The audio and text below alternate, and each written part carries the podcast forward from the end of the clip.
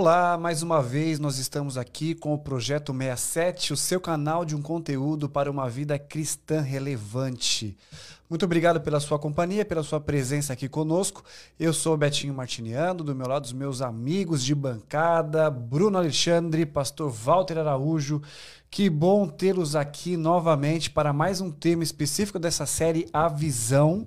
Hoje o nono tema Falamos já de tanto assunto bacana, né? Que deu Sim. bastante, bastante. Deu muito o que falar, né? Muito conteúdo. Deu. E hoje nós temos mais um tema Uau. daqueles que a gente vai conversar bastante. Tenho certeza que você que está aí acompanhando a gente vai gostar demais. Mas antes da gente começar, Brunão, é, Projeto 67. Né? A gente já faz algum tempo que não fala a respeito. Uhum né? E você como idealizador do projeto 67 que trouxe aqui para nós essa, o que que é? Para quem está assistindo a gente ali, 167, né? Quando alguém vem e pergunta assim, o que, mas o que, que significa 167? A minha resposta, você não assistiu ainda. Né? Exatamente. Né? É, não assistiu ainda. Se você não sabe, você não é, assistiu. É, e eu também não respondo. Falei, não, se quer saber, vai lá. Vai lá assistir. É, vai lá. Exatamente. Mas a, a ideia geral do Projeto 67 é gastarmos uma hora aqui de programa, né? Uma semana tem 168 horas. Então, nós passamos uma hora falando sobre como podemos ser mais relevantes nas outras 167 horas. Esse é o objetivo do projeto 67, falar sobre cristianismo, falar sobre relevância. Muito bem. Pastor Walter Araújo, os propósitos dos pequenos grupos para o nosso distrito. O que é um pequeno grupo, Pastor Walter Araújo? É aquele momento em que você tem a oportunidade de viver igreja fora da igreja de pertencer à família de Cristo em meio à rotina da sua semana.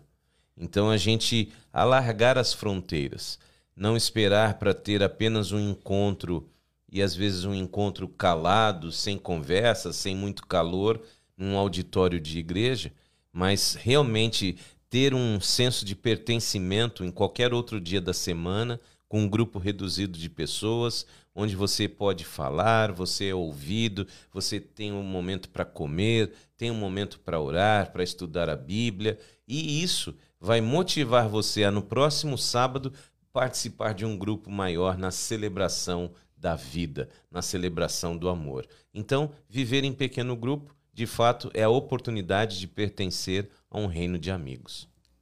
Muito bem depois de toda essa explanação maravilhosa daquilo que nós estamos fazendo aqui, tem um propósito, tem um objetivo de estarmos aqui, né? que é justamente é, expandir o reino, trazer o amor de Jesus né? e falar sobre a importância de tudo isso. Sem mais delongas, vamos ao assunto desta, desta, dessas, desse episódio. Vamos falar sobre missão.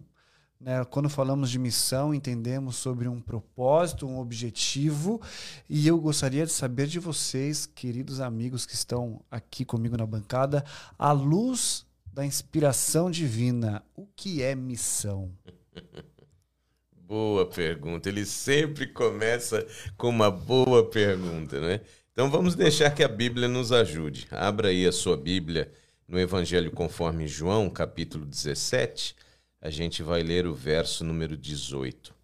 Assim como o Senhor me enviou ao mundo, eu os estou enviando ao mundo. É interessante como Jesus ele consegue é, de uma forma muito muito direta, muito explícita, é, nos colocar é, dentro desse verso, João 17, 18, e depois você pode ler também João 20, 21, onde ele diz: Novamente eu vos digo.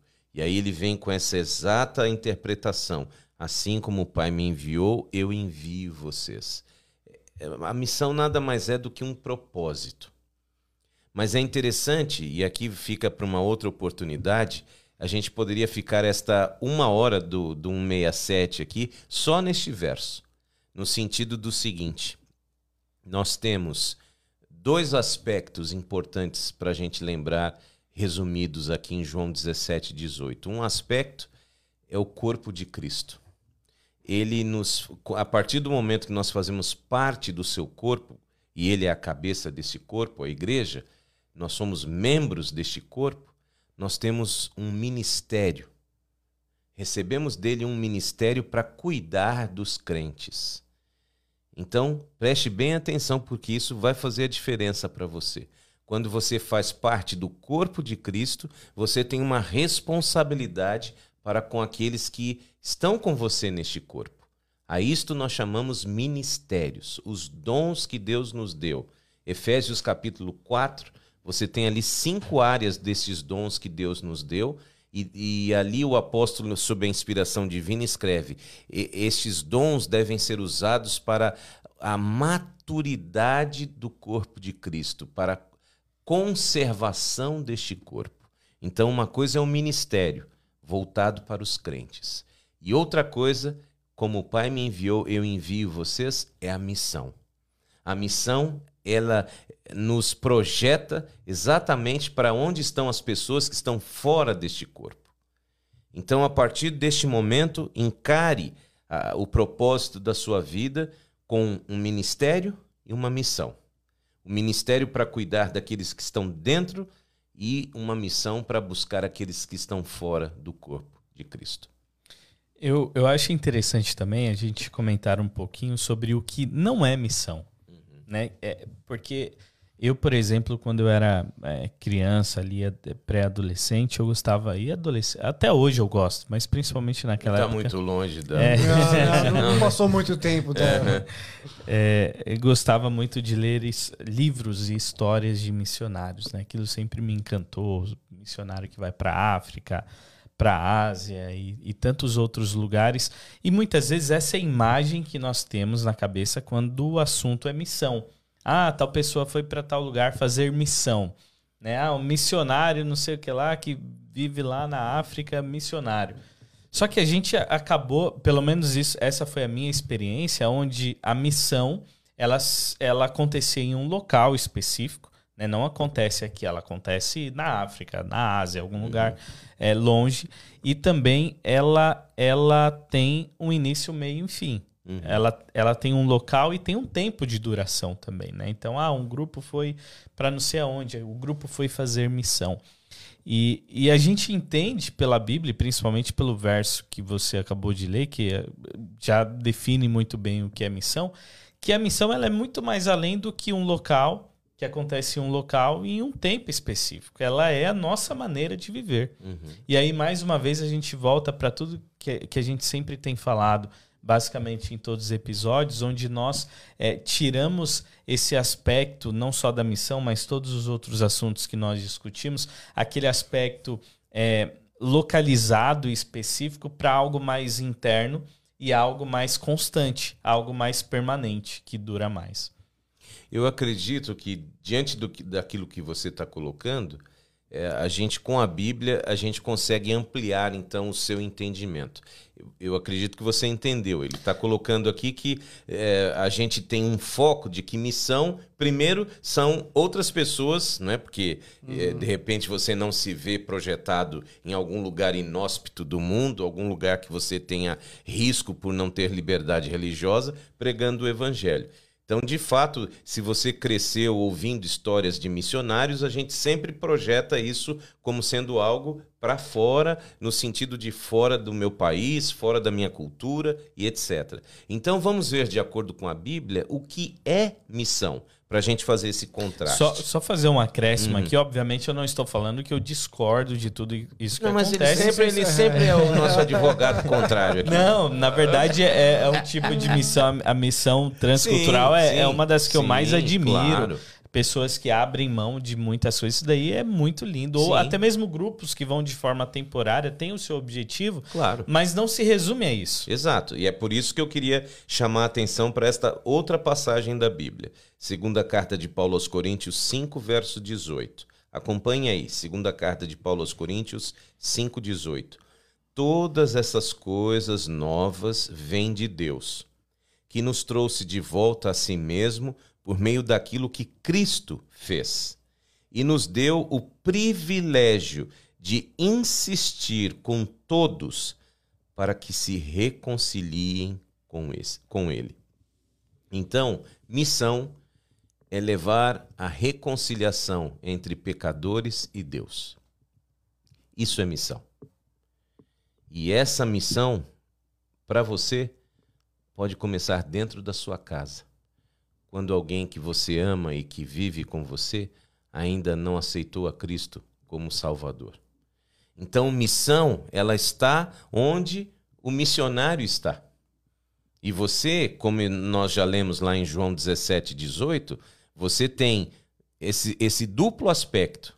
Se você pertence ao corpo de Cristo, conservar as pessoas dentro desse corpo e conquistar outros para este corpo, que é a missão, através desta reconciliação.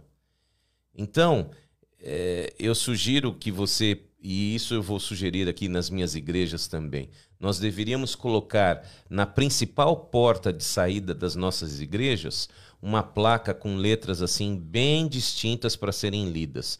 Você está entrando no seu campo missionário. Quando você sai da sua igreja, quando igreja que eu digo prédio, quando você sai da sua casa, o momento que você põe o pé para fora da sua casa, você está entrando no seu campo missionário. Porque todos nós, no nosso dia a dia, sempre temos a oportunidade de reconciliar pessoas com Deus. Por isso, se você não assistiu o episódio anterior da semana passada sobre inconformismo, eu sugiro você que esse tema da missão, ele precisa que você entenda e seja um inconformado. Porque só o inconformado é que sente esse desejo de levar reconciliação. Porque esta reconciliação, segundo a carta de Paulo aos Coríntios 5:18, ela acontece na minha vida. E ela faz tão bem para mim que eu vou querer compartilhá-la. Uhum. É bem isso. Então, comece refletindo missão a partir do, do lugar que você vive. Por isso, de repente, você pode até não estar tá muito satisfeito com a sua vizinhança. Ah, Deus, se eu pudesse, moraria em outro lugar, em outro bairro, em outro estado, em outro país. Ok. Mas onde você está hoje é o lugar que Deus designou para ser o seu campo missionário. Graças a Deus pelos missionários que estão nos campos aí arriscando suas vidas e até morrendo em nome do evangelho. Isso não é noticiado, ok? Mas tenha certeza que muitas pessoas hoje, século 21, ano de 2022, estão morrendo em nome do evangelho. E graças a Deus por eles. Mas entenda que eles estão cumprindo um papel e você e eu também temos a mesma oportunidade, exatamente no lugar em que vivemos. É muito interessante e importante uh, o nosso entendimento de que quando a gente volta para a origem de todas as coisas que Deus criou, que Deus estabeleceu, e a partir do momento que houve essa, essa ruptura por conta do pecado, é, nós nos, nos, afastamos de Deus e, e, neste ponto foi que Deus ele estabeleceu a missão de resgatar o homem. Então, o que a gente precisa entender hoje é que a missão ela, ela não é nossa. A missão ela é de Deus e que nós somos usados como instrumentos para que possamos alcançar pessoas. Ou seja, Deus é o dono da missão. E nós somos apenas as pessoas que são instrumentos, né, que somos aí os soldados, né, para fazer o trabalho de alcançar essas pessoas e se resgatar. Ou seja, o primeiro aspecto é eu preciso ser resgatado. Eu preciso entender que eu preciso ser resgatado e, e a partir do momento que eu sou resgatado, eu sou chamado para cumprir essa missão que foi designada por Deus para nós. E é aí que entra, então, uh, muito bom, Betinho. É você dá exatamente a, a deixa para que a gente agora lembre a você os propósitos para os quais você e eu fomos criados. Porque muita gente abre mão, mesmo sendo cristãos, da missão quando nem, não entendem qual é o propósito para o qual Deus nos criou. Então eu vou dar em cinco características quais são esses propósitos para você. Anote aí, vai cair na prova. Primeiro, amar a Deus. Ok? O primeiro e mais importante propósito de Deus ter criado você foi para amá-lo. Segundo, fazer parte da sua família. Quando você ora o Pai Nosso, venha o teu reino, seja feita a tua vontade. A vontade de Deus é que nós sejamos seus filhos e filhas. É a maior vontade dele. Então, o propósito, o segundo propósito que você para o qual você foi criado, fazer parte da família de Deus. Terceiro propósito, tornar-se semelhante a ele. Cada dia um pouco mais semelhante a Jesus. Isso melhora nossos relacionamentos, melhora a nossa vida como um todo. Foi criado para amar a Deus, foi criado para fazer parte da família dele, foi criado para se tornar semelhante a ele. Também você foi criado, criada para servi-lo. Por isso que não dá para ficar de braços cruzados. A gente tem que ter esse inconformismo que nos leva à ação. Amar a Deus ter a certeza então de que pertencemos à sua família, nos tornar semelhante a Jesus, servi-lo e finalmente testemunhar sobre o seu amor. Então você percebe que este propósito, digamos, composto, ele é extraordinário, cobre todos os aspectos da nossa vida. Então, quando o Betinho lembrou a respeito desse resgate literal das mãos de Satanás que eu e você recebemos de Deus, a gente começa então agora a realmente ter de uma forma ampla, clara, o porquê. O porquê de fazer parte desta reconciliação. Exatamente em virtude da, da maneira para uh, o qual o propósito para o qual eu e você fomos criados.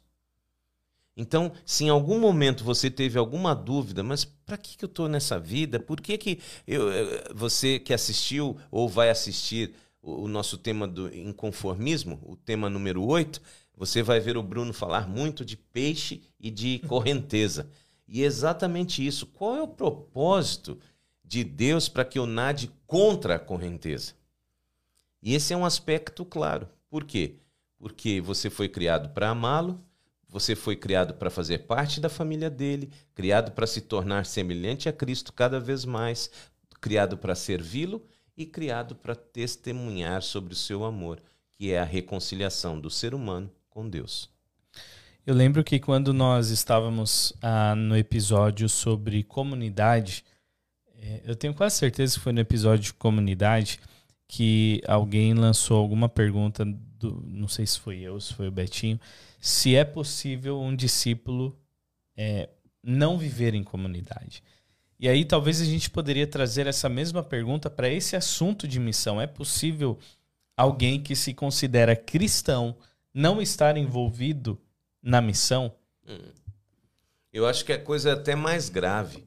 O pior do que ser um discípulo e não estar envolvido na missão, que aí realmente deixou de ser discípulo, é você achar que está na missão e está na missão errada. É, acho que é o, o, pior de tudo é, às vezes, é, é o egoísmo do discípulo chegar num nível e, neste nível, ele achar que está fazendo a vontade de Deus quando ele está fazendo a própria vontade. E a gente vai discutir isso ainda hoje, eu espero, porque é muito conteúdo para uma hora. Mas essa pergunta é extremamente importante. A gente tem que cuidar para não estar fazendo a nossa vontade, ao invés de estar fazendo a vontade de Deus quando o assunto é missão. Por isso que, acima de tudo, né, quando a gente fala em missão, logo vem à mente Mateus 28, 18, né, 18 em diante. Portanto, ide, fazer discípulos, etc. e tal. Então, o primeiro aspecto que eu queria chamar a sua atenção é que a missão de Jesus, ela continua com aqueles que são seus discípulos. Então, já responde a tua pergunta. O primeiro aspecto prático de alguém que realmente é um discípulo na missão é continuar a missão que Jesus começou. Se a missão que você está fazendo não é a mesma missão que Jesus começou, então você é discípulo de qualquer um líder aí, menos de Cristo. E faz qualquer uma missão menos a de Cristo. Exato. Para fazer, para dar sequência naquilo que ele começou, você tem que fazer a missão que ele designou. Lembram-se de Atos 1, capítulo 8? E recebereis poder ao descer sobre vós o poder do Espírito Santo. Ora, o Espírito Santo vem para nos dar o poder a fim de que a gente faça a missão que Jesus começou e que ele designou que nós fizéssemos. Mateus 28, 18 a 20. Né? Toda autoridade me foi dada e tal. Ide, portanto, fazer discípulos, batizando-os em meu nome, etc. Então, nesse aspecto, você tem que entender que, para haver missão de Cristo, tem que existir um discípulo fazendo a missão que Cristo começou. Porque uh, o Betinho comentou isso agora há pouco, né? De que a missão ela não é nossa. Muitas vezes a gente até assume isso como se fôssemos os donos da missão e estabelecendo regras e talvez até quem pode quem não pode participar dessa. Opa, a gente é craque nisso. É. É, mas aí a gente vê que, calma aí, eu sou apenas um, uma um peça ali do, do, do jogo, assim uhum. como muitas outras pessoas são, e nessa história toda existe alguém muito mais preocupado e interessado do que eu para que isso possa acontecer. É, é interessante, eu, eu até lembrei de uma frase aqui que eu quero compartilhar com vocês, baseado nisso que você disse. O compromisso que nós temos é com Jesus, certo? Se eu e você temos um compromisso com Jesus, então a missão não é uma opção. É simples assim.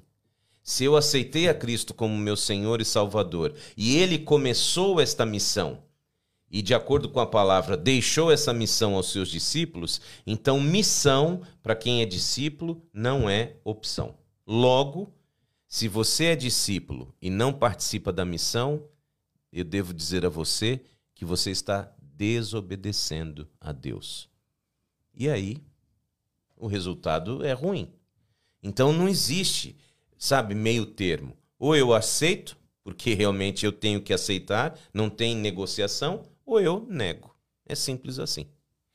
Pastor, vamos tentar levar para um aspecto mais prático. Ok, não sou missionário, não sou discípulo, quero ser um missionário. Vou fazer o quê? Vou pegar um bolo de folhetos, vou sair batendo de casa em casa, falar, tá aqui um folheto, talvez os livros lá. Né? A gente pode falar sobre os livros? Pode, fala, ué. Sair distribuindo aquele monte de livro num dia inteiro e faz aquela distribuição doida.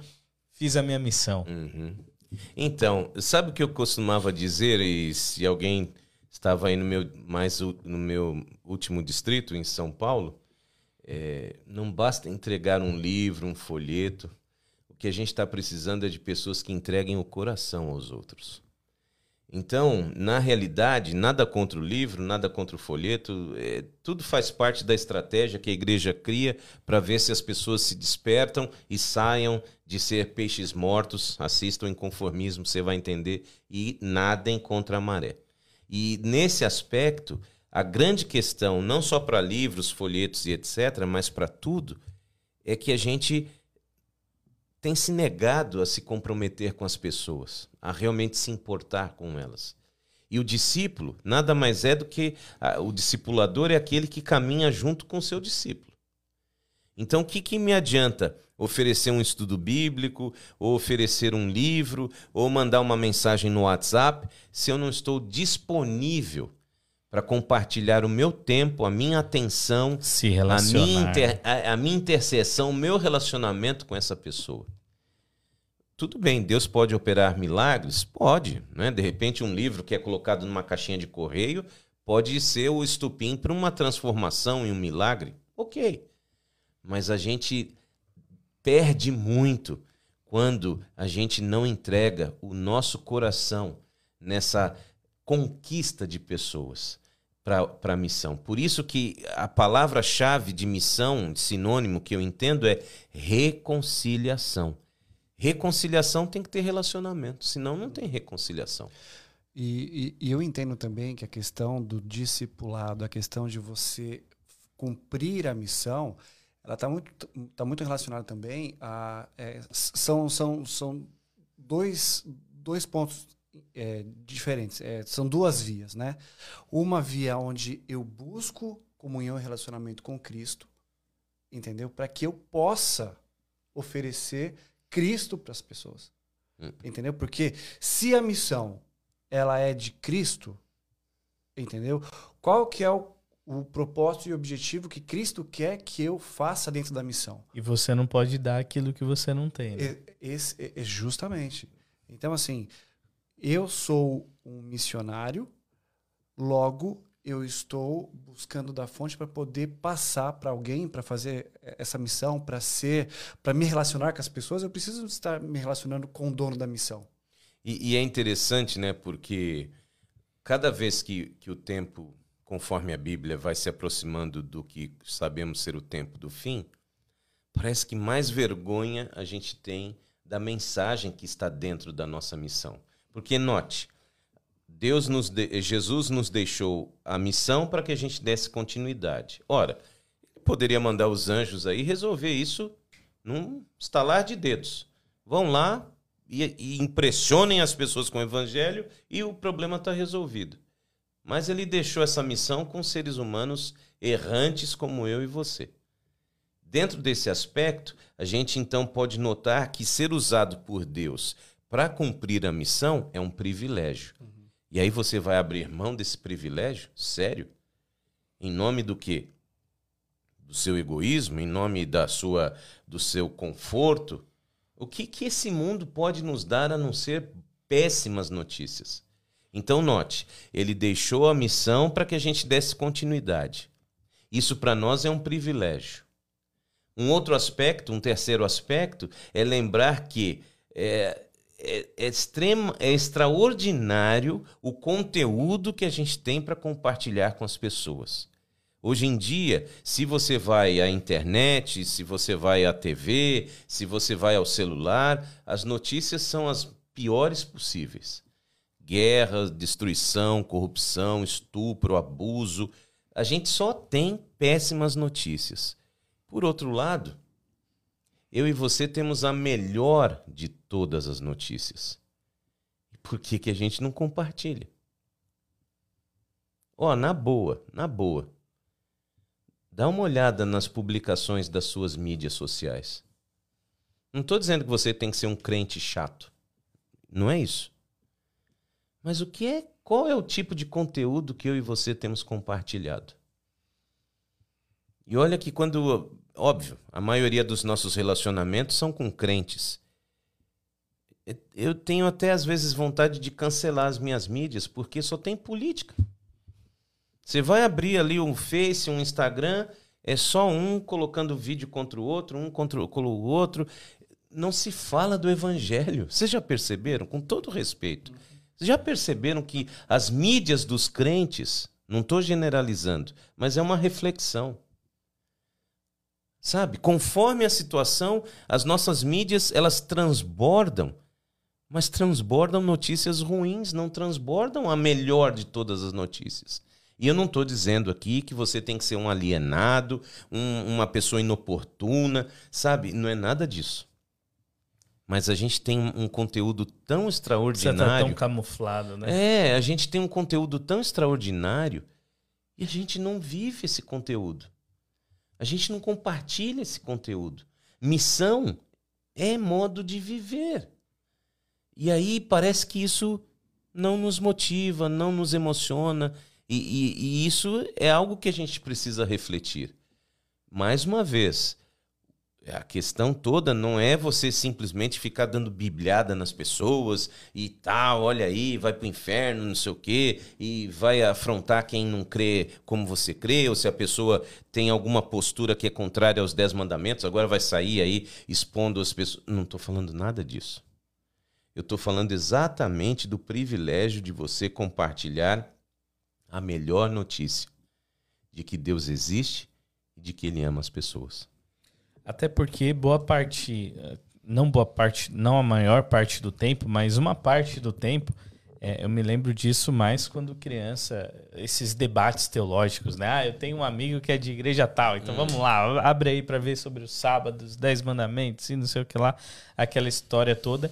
E muitas vezes a gente encara isso como missão. É. Né? A minha missão é chegar lá e converter todo mundo. Vou decorar os versos aqui, vou chegar lá, vou mostrar esse, esse, aquele verso e vou convencer. O cara ali ficou sem resposta. Quando eu falei daquele verso, ficou sem resposta. E fica aquela coisa assim: poxa, não é essa a missão. Jesus Até não veio... porque você ganha o argumento, mas perde a boa vontade, né? Perde a pessoa.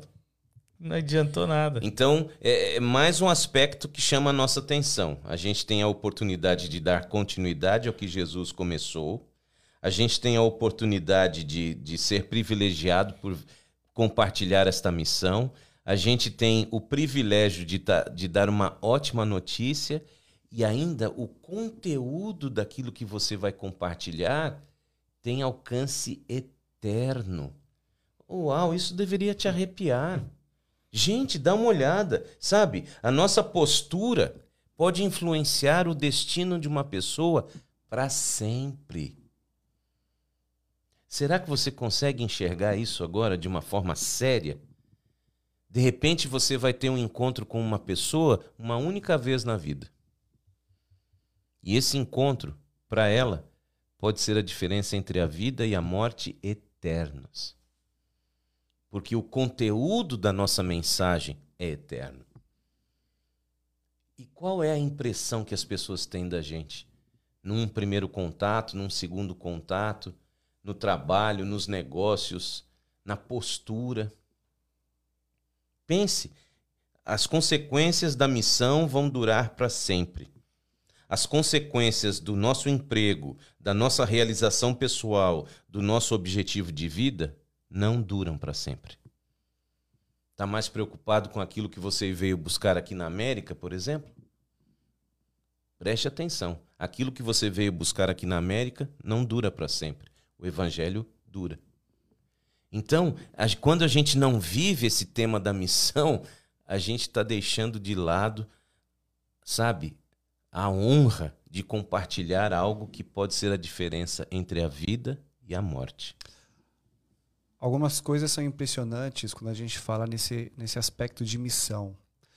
Ah, quando nós tivemos aí, há um tempo atrás, esses 52 primeiros programas que nós fizemos, nós tivemos a oportunidade de ter um momento da temporada específico falando, entrevistando pessoas que estavam em missão uhum. pelo mundo afora. Em algum lugar. Líbano, Turquia, China. Muitos um lugares. dos cristãos lá, Kir Kirguistão. Kirguistão. Quênia. O interessante, às vezes a gente fala assim. Volta lá e procura, é, é muito interessante. É. Não, mas eu não sei fazer missão, eu não sei como é que eu vou, devo me portar. Gente, quando você fala sobre disponibilidade, de estar disponível, é uma realidade. Hum. Porque essas pessoas que estavam ali, em muitos países que elas estavam, elas não podiam falar a respeito de Jesus. Como que as pessoas viam Jesus nelas? Através da vida delas. Isso. Eu não abria a boca para falar de Jesus, mas elas falavam, elas se mostravam Jesus e as pessoas que estavam ali, elas entendiam e elas falavam: Nossa, você é diferente. Entendeu? Você, é, às vezes, eu tenho buscado na minha vida isso que você é. Entendeu? Eu não sei o nome disso, mas eu tenho buscado. As pessoas, elas encontram Jesus sem que é, o nome de Jesus seja manifestado. E, e, e, Betinho, que bom que você tocou nisso, porque é, é algo sobrenatural. Muito. A gente chegou a ouvir de, de, de um dos nossos entrevistados que o local para onde ele foi, que era um local extremamente restrito, uh, e ele, essas pessoas vão com, com assim, com a missão de passar esta, esse evangelho de forma vivida e não falada. Esse é um desafio, hein? Ó que você está ouvindo sobre Jesus aqui num, num, país com liberdade religiosa, seja aqui na América, no Brasil ou em qualquer outro lugar onde você tem a liberdade religiosa, Existem pessoas que nunca sequer ouviram o nome de Jesus uma vez, uma única vez. E a gente ouve todo dia, toda semana e não está nem aí, né? E aí, quando esse missionário chega no lugar, ele, com toda a estratégia para não correr risco de vida, ele é procurado por alguém que viu esta pessoa num sonho. É, olha, o nível que chega é, sabe, esse, é, esse sentido que a nossa vida toma quando a gente se torna disponível para a missão. A missão, ela dá sentido para a sua vida. Você está entediado? Está numa carreira profissional que você detesta? Tá só realmente entendendo que você tá só simplesmente acordando, comendo, dormindo, levantando, sem sentido para a vida? Coloca a missão na tua vida, meu irmão, minha irmã. Peça a Deus, Senhor, dá um sentido para mim, porque essa pessoa saiu do conforto do país dela, da cultura dela, e foi para um lugar inóspito, e chegando lá, Jesus já tinha revelado para aquele que buscava, tinha sede do evangelho, num sonho. Oh, você não precisa eh, disfarçar nada, falar nada. Eu vim aqui porque eu quero conhecer Jesus e ele já tinha mostrado o seu rosto para mim num sonho. Uau! Então, eu, eh, sobre isso, eu até separei uma frase aqui. Há pessoas que somente você poderá alcançar, em virtude de onde você vive e de como Deus planejou sua vida. Peça em oração que Deus revele as pessoas que Ele vai salvar através de você. Alguma vez você já orou assim? Já deve ter orado pelo carro novo, pela casa nova, pelo namorado, pela namorada, por dinheiro. Isso a gente ora praticamente todo dia. Mas você já orou pedindo, Senhor, hoje, hoje, coloca no meu caminho a pessoa que vai te conhecer através de mim. Isso vai dar sentido para a sua vida. É, é interessante fazer, fazer essa análise, né, de boa parte da população, boa parte não, mas uma parcela aí da população mundial nunca ouviu falar no nome de Jesus. Em contrapartida, nós vivemos em um país cristão. Um país aqui nos Estados Unidos foi fundado nas bases do protestantismo. Sim, exato. É, não, nem, não é nem do catolicismo, uhum. igual muitos outros países colonizados por Portugal, Espanha. Mas aqui foi a base foi o do protestantismo. E aí parece que acaba ficando assim muito é, superficial, talvez algo, é, não sei nem como encontrar a palavra certa, mas algo sem sentido.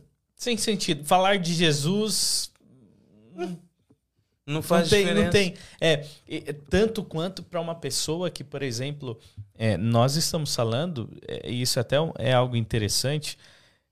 É, o cristianismo é a única religião é a única maneira que apresenta a salvação através da graça, onde enxergamos que nós não somos merecedores e que Cristo pagou o preço dos nossos pecados. Quando nós vamos para o islamismo, principalmente o islamismo, uma outra grande religião, mas seja o hinduísmo, tantas outras religiões, não existe essa salvação pela graça, e sim pelas obras, onde a pessoa ela vive lutando para a própria salvação dela. E, por exemplo, o islamismo nem fazendo as boas obras, ainda assim não é uma garantia de receber a salvação. Então, o fato de uma pessoa conhecer sobre Jesus e sobre a salvação é libertador. Acaba sendo uma liberdade para a pessoa, sabendo que não depende daquilo que ela faz, mas sim daquilo que Cristo já fez. E aí isso acaba tendo, é, é, acaba diminuindo esse sentido para nós que vivemos em um país já protestante, e que talvez com muitos cristãos, talvez não adventistas, mas são cristãos, hum. vão a outra igreja, ou talvez não vão a igreja nenhuma, mas acreditam em Deus. Como realizar a missão num contexto assim? Mas é exatamente essa falta, digamos, de compreensão do que é missão que leva as pessoas a, a ter essa vida entediada no sentido cristão. Né? Vamos lembrar que o, o Jesus Cristo, nosso Deus Pai, é, é, o único Deus que não precisa ser aplacado na sua ira é, é o nosso. A nossa fé está baseada num relacionamento de amor e não de sacrifício para apaziguar. A gente não, sabe, nesse sentido de você apaziguar um Deus raivoso, de ira. Jamais. Outro aspecto também não é uma, uma religião, uma fé baseada em ensinamentos. É baseado numa pessoa e naquilo que ela viveu, Jesus Cristo. Eu sou o caminho, a verdade e a vida. Então, a partir do momento que o cristão não encontra é, não encontra o propósito da sua vida que a gente citou aqui, que é amar a Deus, fazer parte da sua família, se tornar semelhante a Cristo, servir e testemunhar, o cristianismo vira mais uma cultura, mais uma bagagem de coisas boas. A Bíblia, a Bíblia é um conto de histórias que necessariamente não é real, não cabe o poder sobrenatural. E aí a gente entra num outro aspecto. A volta de Jesus está vinculada ao cumprimento da missão. Então veja, Bruno, Betinho e queridos que nos ouvem ou nos assistem, a, a questão é muito mais grave ainda. Essa missão que Jesus deixou para ser continuada por cada um de nós, ela precisa ser encerrada. Onde que nós estamos nesse processo? Será que nós estamos realmente adequadamente fazendo cumprir? É meu desejo que Jesus volte? Ou será que eu tenho outras prioridades? Então, esse é um aspecto que, de repente, eh, é interessante, né? Em países onde o cristianismo não tem liberdade, a fé se expande com tremenda força. Já onde a liberdade é concedida, a impressão que tem é que o cristianismo está morrendo. Eu não sei, dá uma olhada na sua igreja, dá uma olhada no ânimo das pessoas. Parece que as pessoas estão desistindo. E aí vem um outro aspecto que a gente tem que cuidar, porque missão não tem que ver com alarmismo, né? Porque a gente, especialmente se você é um adventista do sétimo dia, você conhece os sinais dos tempos, sabe a respeito da perseguição, do decreto dominical e tudo. Então, quer dizer, será que a gente vai esperar um decreto para. Não, agora, agora eu tenho que proclamar o evangelho. Aí é tarde. Você tem que viver esta questão agora. Mas é exatamente aí que entra, sabe, essa mudança. Missão é o que eu sou, onde eu estou, e não alguma coisa que está acontecendo lá fora uhum. e que não me envolva. Você faz parte do processo. Talvez seja tão trivial essa questão de onde nós vivemos. É, o, o, cristianismo acaba sendo, igual você falou, acaba sendo assim, muito subjetivo, muito raso. Um artigo a mais na Exato, prateleira ali. Muito raso. É, na minha concepção, só tem uma situação: as pessoas elas não entendem o propósito da missão. Quando nós percebemos, por João 3,16, porque Deus amou ao mundo de tal maneira que deu seu filho, ele fez. Ele se, ele se entregou por mim. Entendeu? Eu que sou pecador, que não sou ninguém. E, é, e o verso continua: para que todo aquele que nele crê não pereça, mas tenha vida eterna. Jesus deu o primeiro passo na minha direção. Porque e, e eu sou pecador. Ele não pecou. Ele não precisava fazer nada daquilo. Mas ele foi na minha direção entendeu? Para que eu pudesse ter vida e vida eterna. Quando eu paro para analisar de que esta aquilo que Deus fez é maravilhoso, é maravilhoso na minha vida, eu preciso testemunhar disso. É falta de, é falta de propósito, muitas vezes, que nós não fazemos a missão que é trivial, entendeu? Que é um negócio assim raso, é isso. que é um negócio... É algo que parece assim, né? Até às vezes algo que me deixa entediado, mas por quê? Porque missão mexe com, ah, sabe, a minha zona de conforto. Afinal de contas, se você de repente for compartilhar o evangelho com alguém, você tem que investir tempo com essa pessoa. É, você tem que abrir mão, às vezes, do seu descanso, do seu lazer, para dedicar ali, para fazer parte do pequeno grupo, você está abrindo mão de algum tempo.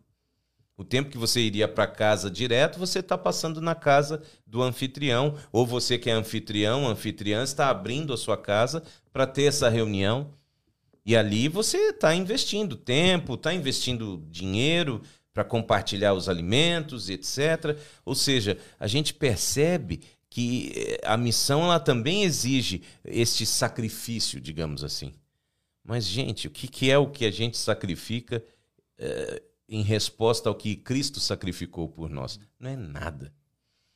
Então, se você realmente ainda não sentiu este chamado, não está vendo sentido naquilo que Deus espera de você, está na hora de você mudar seu ponto de vista.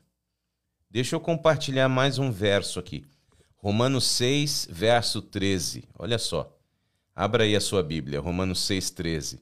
Não deixem que nenhuma parte dos seus corpos seja instrumento de injustiça. Antes, entreguem-se verdadeiramente a Deus, pois vocês voltaram da morte para a vida.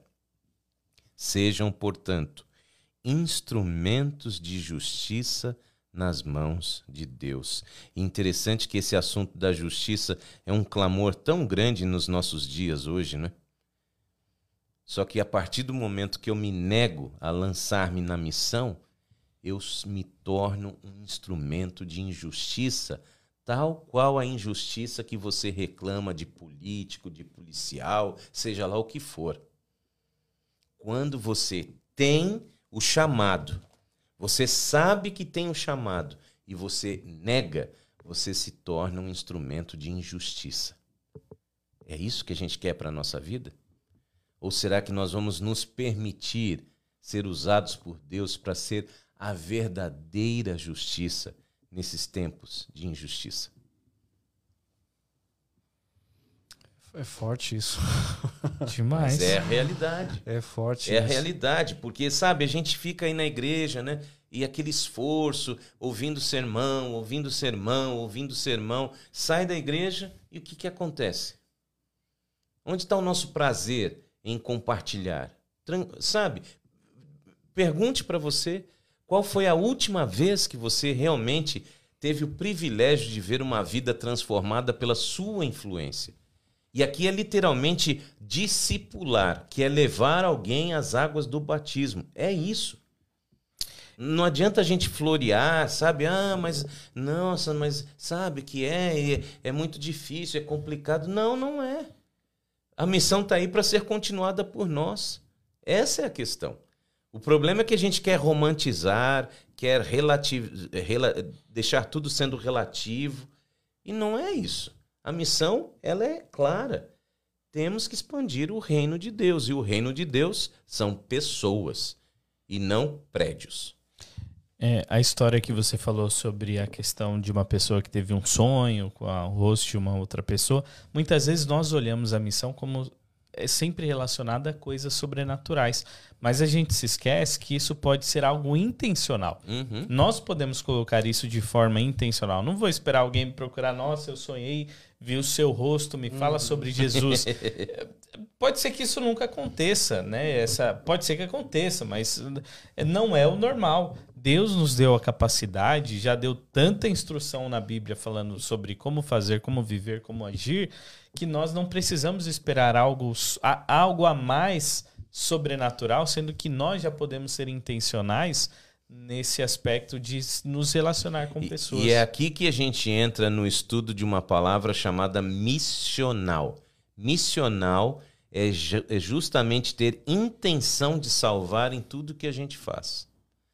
Não é algo camuflado, algo com subterfúgios, com, sabe, uma jogadinha. Eu vou falar de uma historinha aqui, vai. Não tem jeito. Já vai entrar no ar, fica aí. Mas é, quando a gente está na faculdade de teologia, isso já ainda no século antes de Cristo, mas a gente tem os estágios práticos e tal. O Bruno deve lembrar disso, mas ele é depois de Cristo. Eu fui antes. E, e aí é, vai pro Mas por incrível que pareça, tivemos estratégia- muitos professores iguais. Os prof- é, veja só, né? Imagina a idade Imagina dos só quantos anos os professores têm, né? São Highlanders. E aí, o que acontece? Eu me lembro que eu fui levado para uma cidade aí do interior de São Paulo tal.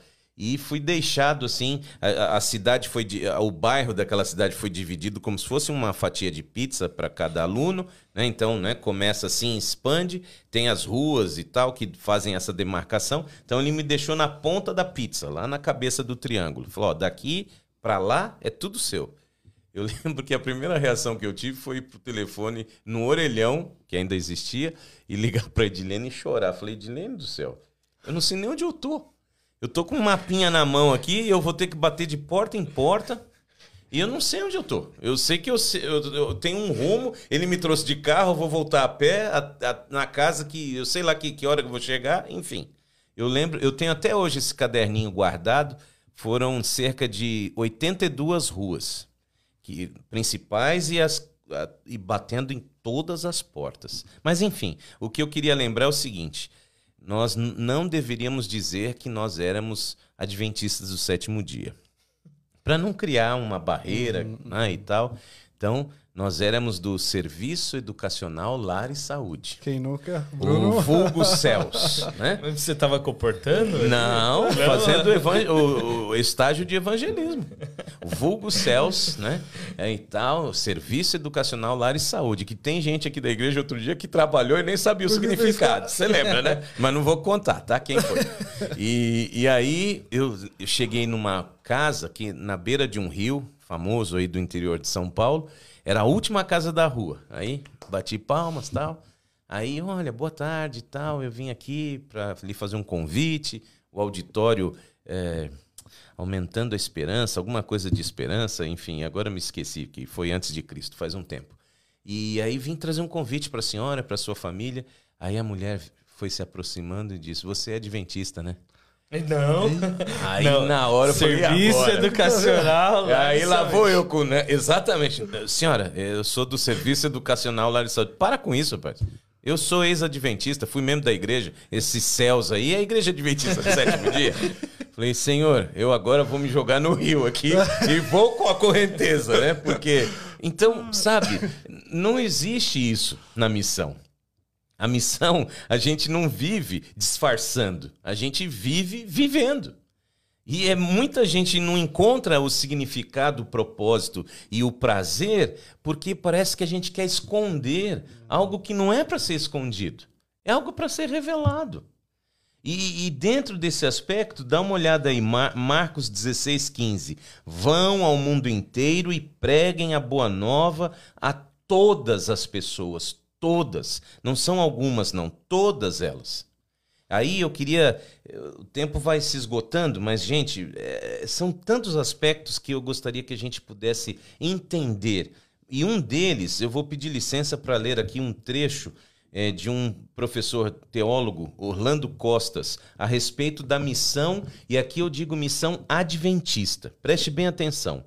O alvo da evangelização não é simplesmente o cre- promover crescimento de igreja ou meramente ajudar indivíduos a virem à salvação.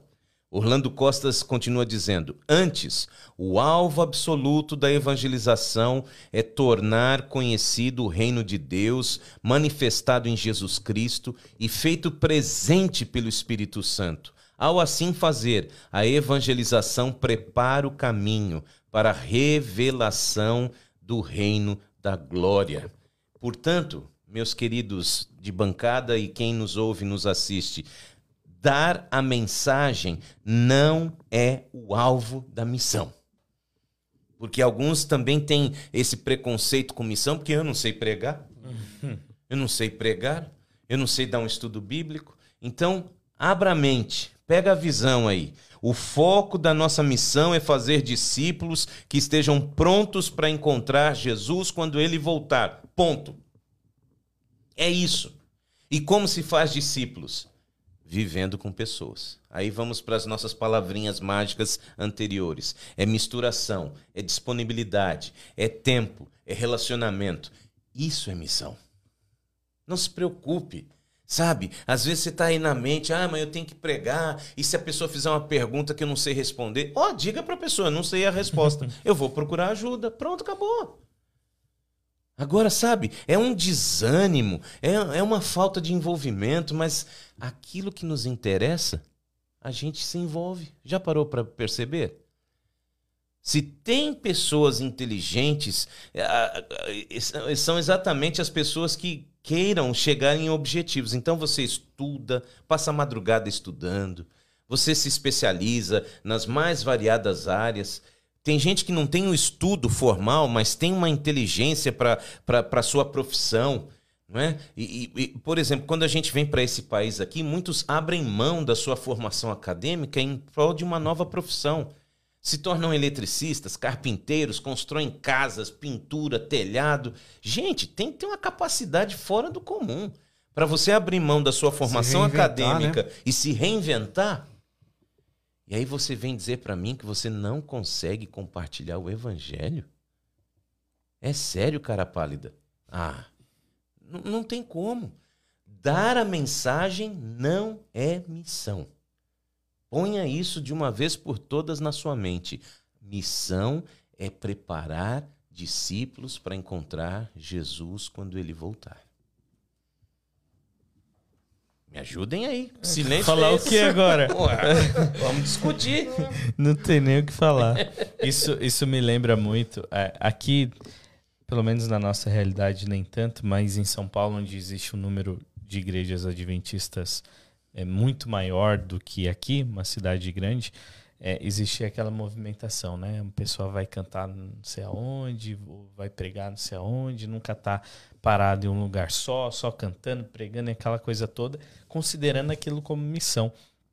Mas, poxa, quando a gente para de analisar a questão de dar a mensagem agora o fazer discípulos está muito mais ligado e relacionado com essa intimidade que você cria com um lugar. É óbvio, tem, tem é, peças chaves, evangelistas que acabam sendo ferramentas é, sensacionais nessa questão de ir para outros lugares. Mas quando nós olhamos para a nossa realidade aqui, eu tenho a minha igreja local aqui. Eu tenho uh, o bairro onde eu moro, eu tenho as pessoas que eu convivo, eu tenho tantas oportunidades, eu não preciso ser um pregador, sair cantando ou fazendo determinada coisa muito mirabolante, porque existe o outro lado também, né? Um lado é aquela coisa de camuflar, falar que é céus e não sei o que lá. O outro lado é aquela de tentar enfeitar demais. E criar... Ou até, ou até massacrar também. Aquele circo, aquela é. coisa assim, aquela performance que não tem absolutamente nenhuma necessidade para apresentar uma, uma verdade clara. Né? Às vezes parece que é, quando a gente tenta enfeitar demais e criar todo aquele, aquele circo, aquele show, aquela coisa toda, parece que a nossa verdade ela é tão fraca que para que as outras pessoas acreditem, a gente precisa fazer tanta coisa Sendo que, na verdade, é mais a maneira que eu vivo. É está na simplicidade. A gente volta é, lá no. Não, mas perceba, tanto um extremo quanto o outro que você colocou, os dois demonstram essa fraqueza porque a gente não vive. Porque a gente não vive. Se vive de forma, eh, de maneira farisaica, ou se vive de maneira desleixada e totalmente descomprometida, Tá faltando vivência, tá faltando relacionamento, porque discipulado, que é um outro tema, não vamos dar spoiler ainda, mas esse discipulado. Discipulado já foi, já foi. Já ah, tá. Pode, pode, pode, Então posso voltar. discipulado é essa vivência, é essa, sabe, é esse relacionamento, é estar tá junto, é conseguir realmente compartilhar as, as necessidades, é você se importar, ter empatia pelas pessoas. É aí que a missão passa a fazer sentido, porque eu volto naquele ponto que a gente colocou. Nós estamos falando de vida ou morte eternas. Não estamos falando de ganhar eh, prêmio, de ter dinheiro ou não ter dinheiro. A gente está falando de vida ou morte eternas. O conteúdo que a gente compartilha é um conteúdo de, conteúdo de vida eterna ou morte eterna. E ainda assim você não se mexe Está preocupado com a sua carreira, com o seu namoro, com a sua casa, com o seu carro? Ora, então dentro desse aspecto a gente realmente precisa repensar, repensar. E acho que dá tempo, faltam poucos minutos, mas ainda tem um outro aspecto. Por isso que eu falo que esse, esse tema é difícil. Mas um outro aspecto que eu queria lembrar a vocês: o foco da nossa missão não é ativismo social. Ok? Não é ativismo social nós nos importamos com os pobres, com os sofredores, nós temos que ser uma igreja inclusiva. Mas essa igreja inclusiva, ela confronta a cultura deste mundo com a cultura do evangelho, e é a cultura do evangelho que tem que prevalecer. Haja o preço que exista para ser pago. Por favor, não confunda missão com lacração ou ativismo social. Isso é outra coisa. Nós temos que ser tolerantes, temos que respeitar as cores das peles, as culturas. Ótimo. Mas nós temos que permitir que o evangelho faça o seu papel. Por isso que nós temos que realmente conviver com as pessoas. E esse é um desafio. Era dessa maneira que Jesus fazia, era dessa maneira que ele impactava as pessoas. E não deixava era... de dar o recado. Às vezes bastava um único encontro entendeu? Para a pessoa entender quem era Jesus. Ou seja, hoje, porque eu não preciso atravessar é, o oceano para poder impactar pessoas. Eu posso impactar pessoas com o meu vizinho. De diversas maneiras. A gente fica preocupado de como que eu vou fazer, de que maneira. Puxa vida, aqui a gente tem o privilégio, às vezes, de alguns aí, de cortar a grama do vizinho. Uhum. Entendeu? A gente tem o privilégio, entendeu? De, de, sei lá, pegar as compras do cara, colocar dentro do carro, colocar dentro da casa. Existem várias maneiras da gente poder se importar com as pessoas e, e fazer missão. Fazer da missão o nosso modo de vida. É simples assim. É simples assim. Quem sabe, eh, eu não sei, eles não vão, óbvio, me atender, mas hoje tinha que ser um projeto de 166. Tinha que ter mais uma hora para a gente conseguir compartilhar com você. Mas, por favor, coloca isso na mente. Missão não é dar a mensagem. Missão, cumprir a missão bíblica e ainda com o foco do adventismo, é fazer discípulos e preparar pessoas para ver Jesus voltar. Eu vou só parafrasear uma frase que eu gosto muito de Dwight Moody, foi um grande evangelista. Ele diz assim que não estar envolvido na missão é como entrar em um prédio em chamas apenas para ajeitar o quadro na parede. Uau. E aí, vou aproveitar o seu gancho do quadro da parede e eu quero deixar aqui algo para você refletir. Porque quando a gente fala em missão, Jesus começou a missão, Mateus 28, 18 a 20, deixando para que a gente desse a continuidade, falando em termos gerais. Agora eu vou te dar o. Esse é o chamado ID, tá bem? Digamos que é o ID para todo o cristianismo. ID e fazer discípulos. Agora eu vou chamar a sua atenção para encerrar e refletir e deixa para outro projeto a gente ler na Bíblia o ID adventista do sétimo dia. Apocalipse 10, verso 11. Então me disseram: é necessário que ainda profetizes a respeito de muitos povos, nações, línguas e reis.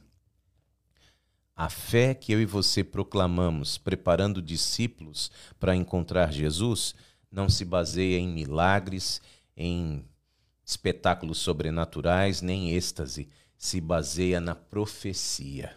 O ID adventista do sétimo dia é revelar uma missão que está na Bíblia, de acordo com os profetas. Crede em seus profetas e vocês vão prosperar. Então coloque a Bíblia no cumprimento da missão e prepare discípulos para ver Jesus voltar. Sem palavras, senhores. Muito bom o tema. Nós precisávamos fazer um outro, um outro momento aqui, justamente só para voltar, né? O número 2, 3, 4, porque aqui tem assunto que. Tem bastante. Pastor Walter, Vamos nos lá. abençoe através da oração. Jesus, que privilégio o Senhor ter nos escolhido para dar continuidade à missão que o Senhor começou. Uma missão extraordinária. Tirar pessoas da morte e levá-las para a vida. Porque não fomos criados para morrer, fomos criados para viver contigo, dependentes de ti. Então, Senhor, a nós que já fazemos parte do teu corpo, anima-nos. Permita que tenhamos prazer em conservar as pessoas que estão no corpo da, da igreja e tenhamos satisfação, motivação, empolgação para ajudar outros através da missão a estarem reconciliados contigo. Usa-nos como instrumentos de conservação e de conquista, a fim de que, de fato, fazer discípulos seja a nossa prioridade em meio à nossa carreira acadêmica, profissional, em meio à correria da nossa vida, sempre exista o espaço para levar pessoas até Cristo e, através de nós, ter o seu reino expandido com a tua graça em nossa vida. Então, nos deste amor pelo propósito do chamado que o Senhor nos, nos fez. Abençoe a todos aqueles que agora estão tomando esta decisão de serem missionários onde estão, para que possamos ter esta obra concluída ainda em nossos dias e possamos recebê-lo pessoalmente. Oramos por este milagre em nome de Jesus. Amém. Amém. Amém. Estamos terminando aqui mais um episódio do Projeto 67. Semana que vem voltamos com mais um tema importante dessa série A Visão. E você, como sempre, é o nosso convidado especial. Uma boa noite e nos vemos lá. Fiquem com Deus. Até mais. Tchau.